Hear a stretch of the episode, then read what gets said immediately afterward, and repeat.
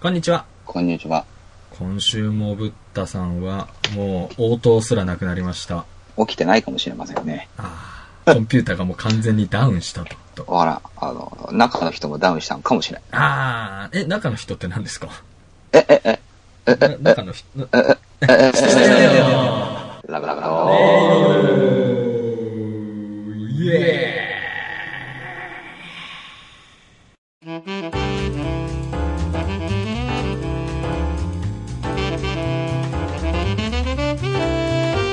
ーイ先週あの私お説教食らうという謎の回でした けど、ああ、えー、説教じゃないです。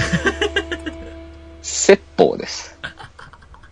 法を、法を解いたんです。ほうといほうとかれてたのか俺は法を解いたんです。ねえなんか先違う週じのゃんねあのちえ環境問題のやつとかも終わった後にちょっと送りましー、たはいけどはねいはい。はいはいはい。うん、東京五輪の緊急調査要請環境団体とかまあいろいろねあありましたね。あれもまあ難しいですよそろそろ、あの、株主総会の季節ですかああら、ぜひですね、そういうピリリと聞いたですねう、ん質問をしていただけると、そうですねいいんですけどね。なんだあーそれで会社の政策が変わるっていうわけじゃないんですけれどもね。うんうんうんでも加計学園の方もさもう一回調査しますってなったのあ結局結ね構意外だったねうんあれもうさ、んすごいよね、今。すごいよねっていうのはさ、うんよくさ、官邸主導とかさ、はいはいはいあの官僚バーサス政治みたいなさ、はいはい政はい治主導とかって言うじゃん。うんうんまさにそれですよね。官邸バーサス官僚うんうんの戦いっていうかね。要するに文文科省がさ、うん反乱を起こしたわけでしょ全事務次官がああそういうことねまあ確かにそういうことかあれはあるべき流れとしてがそうじゃないって彼らは言ってるけど、うんそれ自体もう多分に政治的な活動だと思うよね。確か他ににもいっぱいあるだろうにと。確かにそうだね複数のものから何か一つをチョイスしたと。うんその選定基準って多分に政治的なことがあるんだよね。それはまあそうだよねって感じだよなねぜそれを拾ったんだっていうね。難しいよいや何も出ませんでしたっていう結果にさ、うん納得するはずないじゃないですかこんなにいっぱい出てきちゃってるからいっねえ、ね現役の職員が、ぱい言ってるしとかってね。ねそしたらいやじゃあちゃんと第三者入れねえからだとかって話になってまた第三者で調査してとか言ってでもない、うんいや調査に入った時に消したんだろうみたいな話になったらもうどうすんのねねええ結局補佐官あたりがクビになり、幕引き。そうだね頑張ってみたいもなねね菅さんが辞めるかどうかぐらいだよねうん。まあそれ自体がね、今日あの「サンデーモーニング」見てたら、うんあのなぜこんなに安倍政権の支持率が高いのかっていうのをやっててさ、うんうんうん昔から応援してるおじいちゃんおばあちゃんたちっていう層と、んあとは20代の層、なんで20代の層が応援してるかっていうのが2つ分かれててさは、一つは就職が今うんうん売り手市場になってるとか、うん要は自分、に利益があったからだとうんいう理由で支持してる、あとは他にいないからなんああだよね消極的なんだよね、うんうんうん今ほらアメリカファーストとかっていうのも出てきてるけど結局自分たちが良ければっていう流れになりつつあるわけじゃないですかうん。うんうんで自分の就職に有利になったからっていうのは、まあ、ある意味、そりゃそうなんだけどうん。うんうん。いいのかそれでっていう部分もあるよねっていう分析をしてたまあでもさ、衣食足りて礼節たるだよ。礼節を知る礼節知る。だって、明日はどうすんの数ヶ月後だ、学校出てどうすんのっていうのがさ、氷河期の人たちと万か来すごいかわいそうだよねすっごいかわいそうだよ。だっねて、同じ学力、同じ程度の大学で、数年の違いでさ、障害年収がさ、全然変わっちゃうわけでしょ、ねえ出すると。残念ながら金、ゼロの数で生活の質って決まってくるからさ、ね何かの価値観がないとさ、同じ価値観の人だったらかわいそうだよ、本当え確かいや、俺は別にそんなの気にしないぜにうんうんうんうんっていう人だったらさ、うんいい会社に入れなかった人はそんなこと気にするなよっていう価値観に持たないといけないのと。確かにねそれもある種の強制そうだよね強制性ですよ。競技の強制性ですよ、みたいな。やっぱりまず国民を食わせないとそうだねっていう。ただどうなんだろうね安倍政権自体が賛否はあるが、いや、でも就職うん食わせてますよって。経済っていう面でね、やっぱ支持するっていうのが、やっぱ一番多いからね。ってことは逆に言うと、みんな食うのに困ってるってことだよね。てことなんですかね。その食うに困るっていうのがさ、ああ、まあそそううだね。これも結構さどう思えるかっていう相対的な話だよな。うん。まあそんな感じの政治的な話もしましたけど、昨日、花戦っていう映画見てきたんですよ。あ、池の坊、あ、そうそうそうそう。線、線香ですか、うんそうそうそうそう。ええあのーお花はね、綺麗だった。お花はうん。で、あのー演技してる人も上手だった。演技してる人も上手だった。うん。話がクソつまんなかったね。うん。残念ながら。あれ、リリコは褒めてたんですけどね。リおコかしい褒めでてたすね。あの、評点はね、高いんだよ。ヤフー映画とか見ても。はいはいはいはい。 3.85とかあって、え、でも、ちょ、ちょつまんなかったのお、つまんなかったよ。もうなんか、しかも2時間もあんだよね。あー2時間超えで、これかよ、みたいな。すげえ、途中でイライラして、普段撮らない視線になっちゃって。それ、あの、結局どうするんですか池の坊さんは。池坊さんはね、秀吉さんの行き過ぎたはい憎悪による政治をお花で追いめするってお話なんだけど、はいはいはいはい。花じゃねえんだよ。え最終的に花でいめてねえんだよ。え花でいめてねえじゃん。花戦なのに、花なんかちょっとあんま関係ないじゃん。みたいな感じになってた。え、何で諌めるんですか昔、秀吉に逆らって殺された絵師の絵。え 花を見せますって言って花見せた後に後ろにこうその絵が出てくるで本当に言いたいことをその絵で伝えるっていう、どどうであれみたいなえいいいいいいいいのまあ確かに花ちょっと使ってるけどうんはいつってえ、で、秀吉がポールリンチをするんですかうんそうなんかねだから、何うんあの脚本家が今の直虎とか、あとごちそうさんとか書いてる人なんだけど、はいはいはいはいはいはい。直虎の時もそうだったんだけど、そんなことで和解できるんだったら話せばわかるよ、その人っていうレベルの無理な説得なんだよね。えー、憎悪が溜まっていくところはちょっと必殺仕事人みたいな流れだったんだけどね。よし、行おくぞっつって。でででーって流れてもなんか全然不自然じゃないぐらいの。それが結局は、うん結局は、え、花じゃないんだ。えじゃん。えってことですか えじゃんっていう。あのー、いいおっぱいの議論してる時の掲示板で、二次元で貼られた時の反応みたいな。えじゃん えじゃんこれ。わかりますそれ。うん。こんな女の子がいたとかって言って、うん。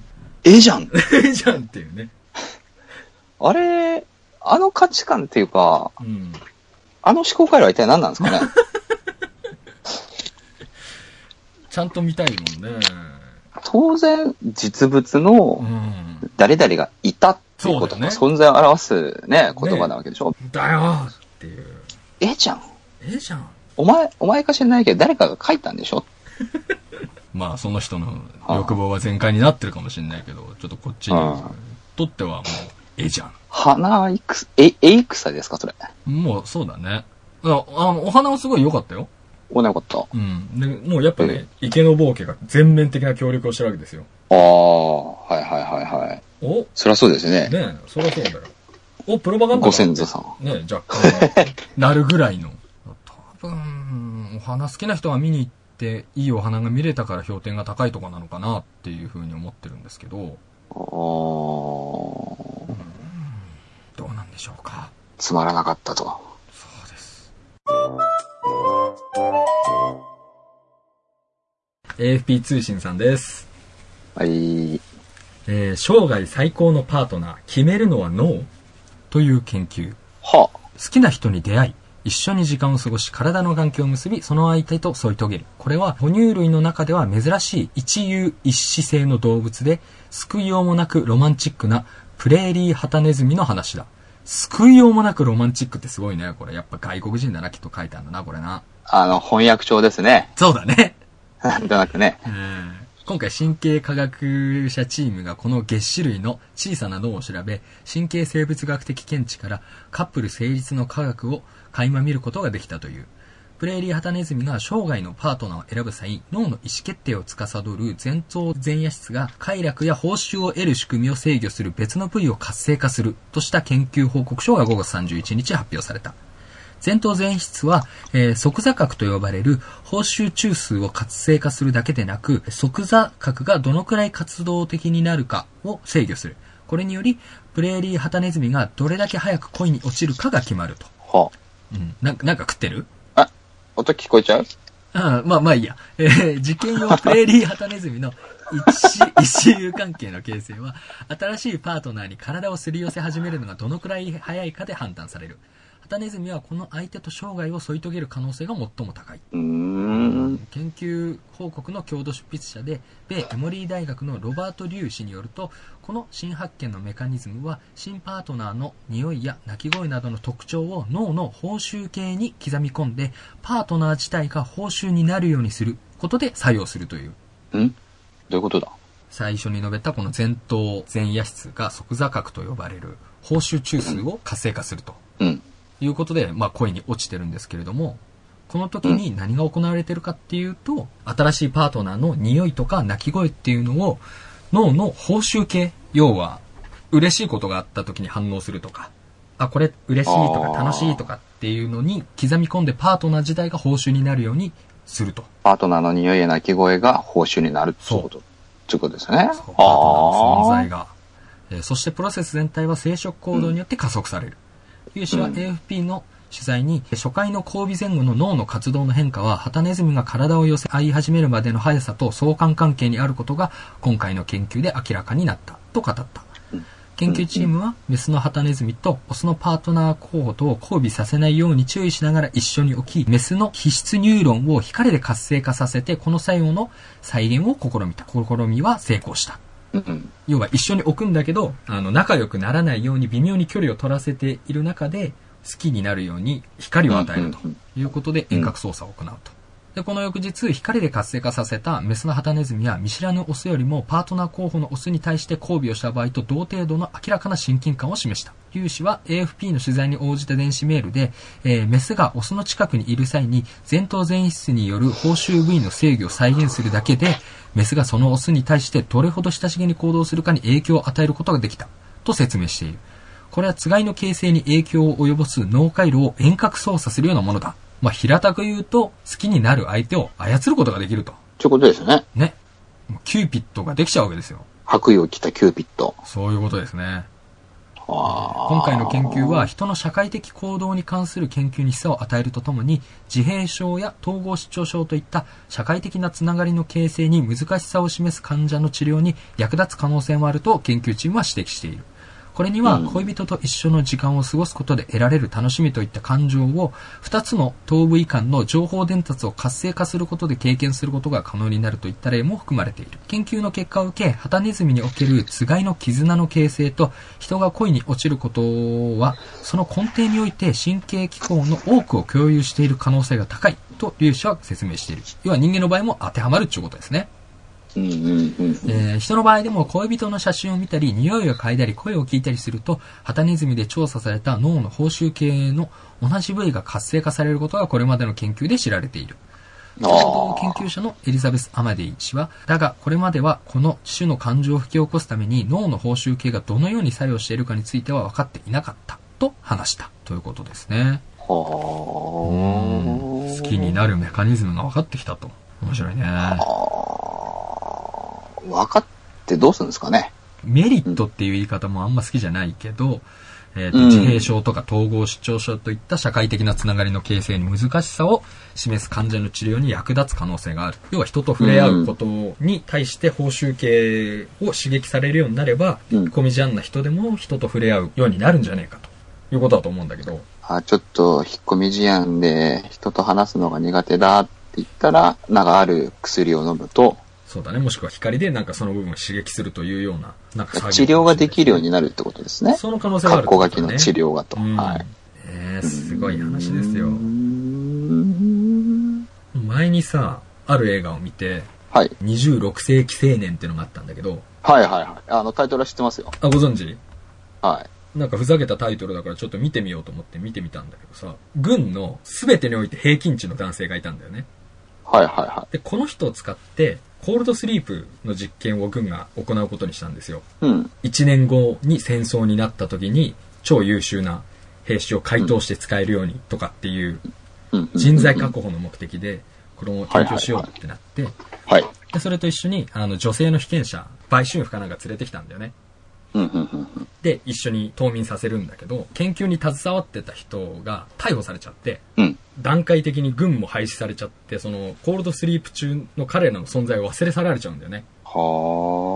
はで、500年経っちゃうんだよ。あ。え で、500年経っちゃうの。500年の間に何があったかっていうと、高学歴のカップルとかって、まあうん両方働いててとかっていう風にやってると、いやっぱなかなか子供を作るタイミングとかがさ、遅れたりさ、して、日本も少子化進んでるわけじゃないですか。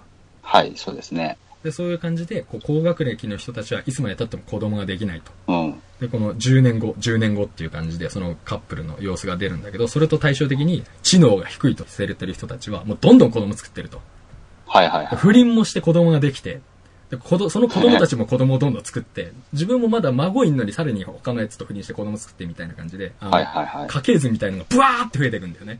はいはいはいはで、い。こうへいーうのはもう旦那が死んじゃって、これから人工授精で頑張りますって言って、結局その家系は耐えるみたいな感じでやってて、結果500年後にはアホしかいない世界になってると。 で、そこで、その26世紀に来てしまった、あのその軍の超アベレージ軍が目覚めると、もうその中で超頭がいいやつになってるっていう世界に なる。えうんこのパートナーのっていうところでねー。う、ん。あ生涯最高のパートナー、あ。あ、どうですかえ、ね、それはさ、うん要するに飛び抜けてしまった彼がうんパートナーをどう見つけるかっていう話なわけ、いや、最終的に大統領になるんだよね、アメリカの。はなんとかこう、変えていこうとするっていう話なんだけど、あ。うん悪戦苦闘しながら。もう本当にね、本当バカしかいないんだよ。すごいレベルのバカなんだよ。 簡単に脱獄できるし。はあはあはあはあはあ。なんか、全然面白そうな作品じゃないですか。うん。すげえ面白かったよ。なんでそんなわけのわかんない、花戦とかっていうタイトルにしたんですかね。それじゃないよ、それじゃないよ。え26世紀青年だよあ。?26 世紀青年ですかはい。なんでそんなのにしたんですかねなんかね、それで見ない人が、いや、絶対多いと思うんだよね。うん。すげえスプリが効いてましたよ。本当にそうなりそうじゃん。え、じゃあちょっと、え、アマゾンプライムにあったあったあったあった。そう、だからさ、今日本ちょっも少子化が進んでるわけじゃないですか。進んでますね。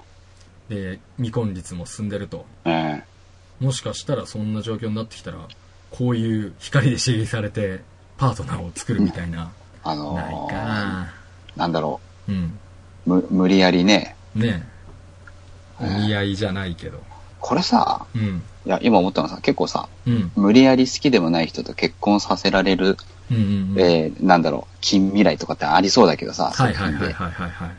こう脳をさ、ピピピピピピッとされて、あ本当に好きになっちゃうっあ。うんうんうんうんうんうん。ていうのは、あの、あんまなかったかもね。そうだね。もう、そ、そっから抜け出す的なさ、こう、自由を求める系の話が多いからね、やっぱ基本的にうは。っん。けど本当に好きなのかなっていう気も抱くと。うん。ああ、なるほど。そういう時代が来るかもしれないなああと、なんだろう、今はさ、うん。あの、まあ、そういった技術がまだないから、うんうんうん。結構その、市民権を得てるけどさ、うん LGBT とかっていう人はたいちがはいいるはわいけはいですはいよ。はいはい。ピピピピピピっなるほどてね。ロリコンの犯罪が増えてしまいましたってなった時に、はい。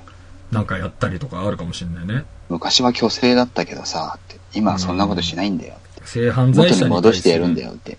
ねうん。まあ LGBT とかだと大きなお世話だって話になりそうだけどね。性犯罪者に対してやるとかってなったらなんか、すぐ市民権得そうじゃないうん治療です、これは、と。でもまあ確かに発信機つけるとかより、よっぽど根本的かもしれないね。あ、うんもうあの人、あの治療したから大丈夫ですよって。またね、虚勢とかね、そういうのだとちょっと、そうだね。ね、人権がとかってなるけど、うんうんうん。まあでもどうなんだろうね。ロボトミー手術みたいのがさ、あるじゃん。うん格好のすの中でだっけ、うんそれも昔はいいもののようにされてたけど、今ちょっとやべえっうん、てなってるじゃん。うん。今もしかやしったらてるところはね、うん。だこれも結局ね、その、副作用というかね、そうだね。それがどこまで、出るのかと。うんなかなか SF ですね。ね。やっぱね、日本は少子化進んじゃってるから、ちょっと結婚できるようにしていかなきゃいけないんだろうけどね。うーん、ねえどうすればいいんでしょう。まあでも、よ余計なお世話っちゃ余計なお世話だよなやりたくないのに、作りたくないと。うん。作れないはまた違いますから、そうだね。ね、自主自立ですと。うんうん国家に頼らずというのは、んまうんうんあ、わからんでもないけれど、うん難しそうだな、これ。あーどうなんでしょうか。 CM です。浅野殿、電柱でござるぞ元禄14年江戸城松の廊下で赤穂藩主浅野匠の神が高家旗本吉良上野介を切りつける人情事件が発生した打ち損じた浅野匠の神は失意のうちに切腹に処せられ赤穂藩はお家断絶となったおいたわしや殿この蔵之介必ずやご無念晴らしてみせまするいつ打ちの今でしょあなた切腹僕は切腹みんな切腹何しておったの四十七士が歌い踊り戦いあろうきノンストップなバイオレンスミュージカル「デデ電柱」キラ殿我々はなぜこうなってしまったのでしょうな浅野殿、もう済んだことでござろう。今、大好きな人と見てほしい。本夏崩壊。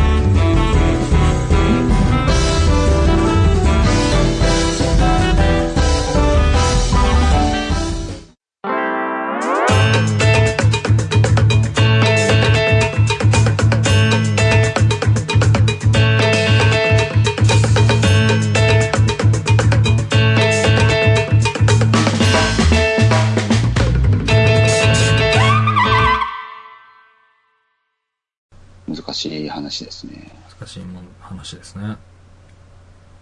じゃあ、ニュースお願いしていいですかダメです。ダメかじゃあニュースいきますかはい。1分前の記憶を失う人かな私の頭の中の消しゴム的な。そうね。法務省局長、組織犯罪以外 にも処罰あり得る。え、え、え、え、え、え、えっと、それはもう読んでもいいんだけど、いいんだけど、まあそれもすごい強問題な行罪んだのけど構成要件をあの改めて、え、はい、うん、じゃ、じゃるさん、うん。それ読んでいいんだけど、あの、ニュース貼ってくんねえかな。あ貼ってなかったうん、君が貼ってあるのね、あの、周期問題30年に終止符、京都のニュータウンっていう、なぜか京都新聞の話が貼ってあるんだけどな。あれれあ、こっちか。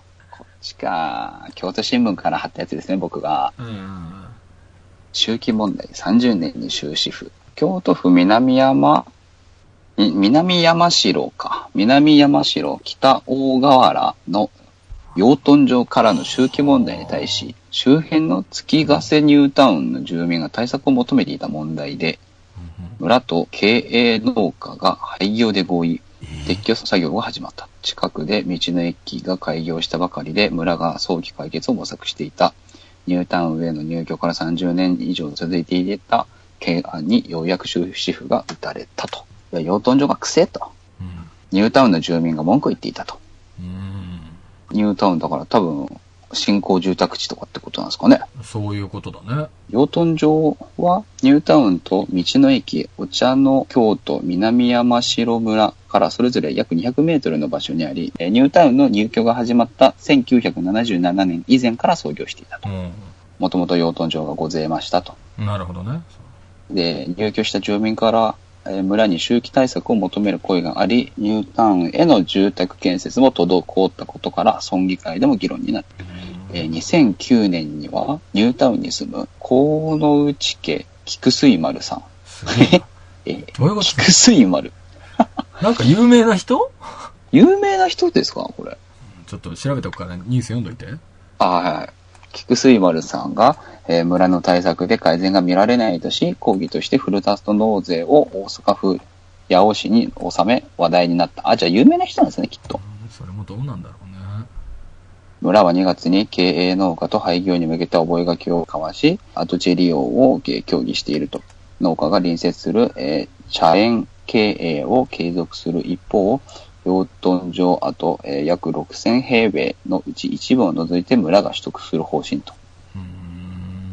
高齢者向けの住宅の建設などを検討しており、手中和義村長、はニュータウンに新たな移住者が来ることも期待していると話していたと。えー養豚場を経営する男性は先代から続けてきた仕事で団長の覚えだが村の将来を見据えて廃業を決めたと。月ヶ瀬ニュータウンの、えー森原三郎自治会長は長年取り組んできた問題が解決し、住民として嬉しい。これをきっかけに新しい住民が増えればと期待しましたというニュースでございます。ちなみにあの、さっきの人ね、河内屋菊水丸っていうらしいよ。河内屋菊水のうん話家さんですか、日本のタレントで伝統河内温度継承者、温度取り。元新聞読み、高知系温度家元。うん、なんかそんな感じの人なんだって。あじゃあやっぱりそういう一応有名人みたいだね。河内温度ってなんですかねうん、なんだろうね。じゃあここで住んでる。あそういうこはーいはーい安藤さん聞こえると。あ、大丈夫だよ。どうしよう。ご飯って呼ばれちゃった。じゃあ、ちょっと、文句だちょっけ言うけど、これさ、どうなのうん俺、なんかあの、最初に住んでた人を追い出すって、なんかちょっと、いまいち釈然としないんだけど。釈然としませんね釈。然としないよね。後から来て、なんかおめえら癖から、やめろよって、なんか、ヤクザじゃん。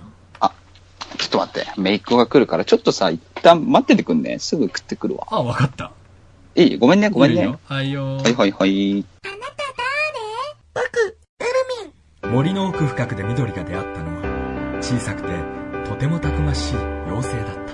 これなーにカレーだよエルミン知らないのカレーママの味だ二人は大自然とたくさんの人々の優しさに救われ元気に暮らしていただがあいつを売り飛ばせばいい金になるエルミンやっつける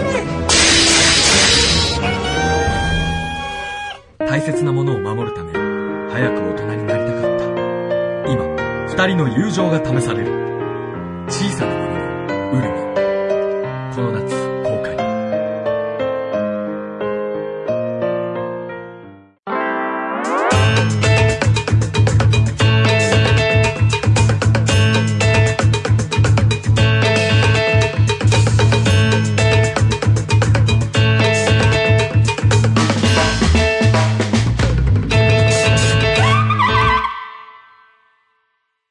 イエーイ。ちょっと今、めいっ子がいましてね、我が家に。はい。部屋に突入しようとしてたので、 慌てて、はい。え何してたのって言われましてですね。ちょっとこ言葉に窮してしまいました。4つですね。あの、あなたと同じ誕生日ですね。お聞きの通り、ジェロニモ西郷復帰の後から、録音に失敗しておりますので、ここで中止とさせていただきます。 30分くらい喋ったのに来週もラブハンドルバイバーイ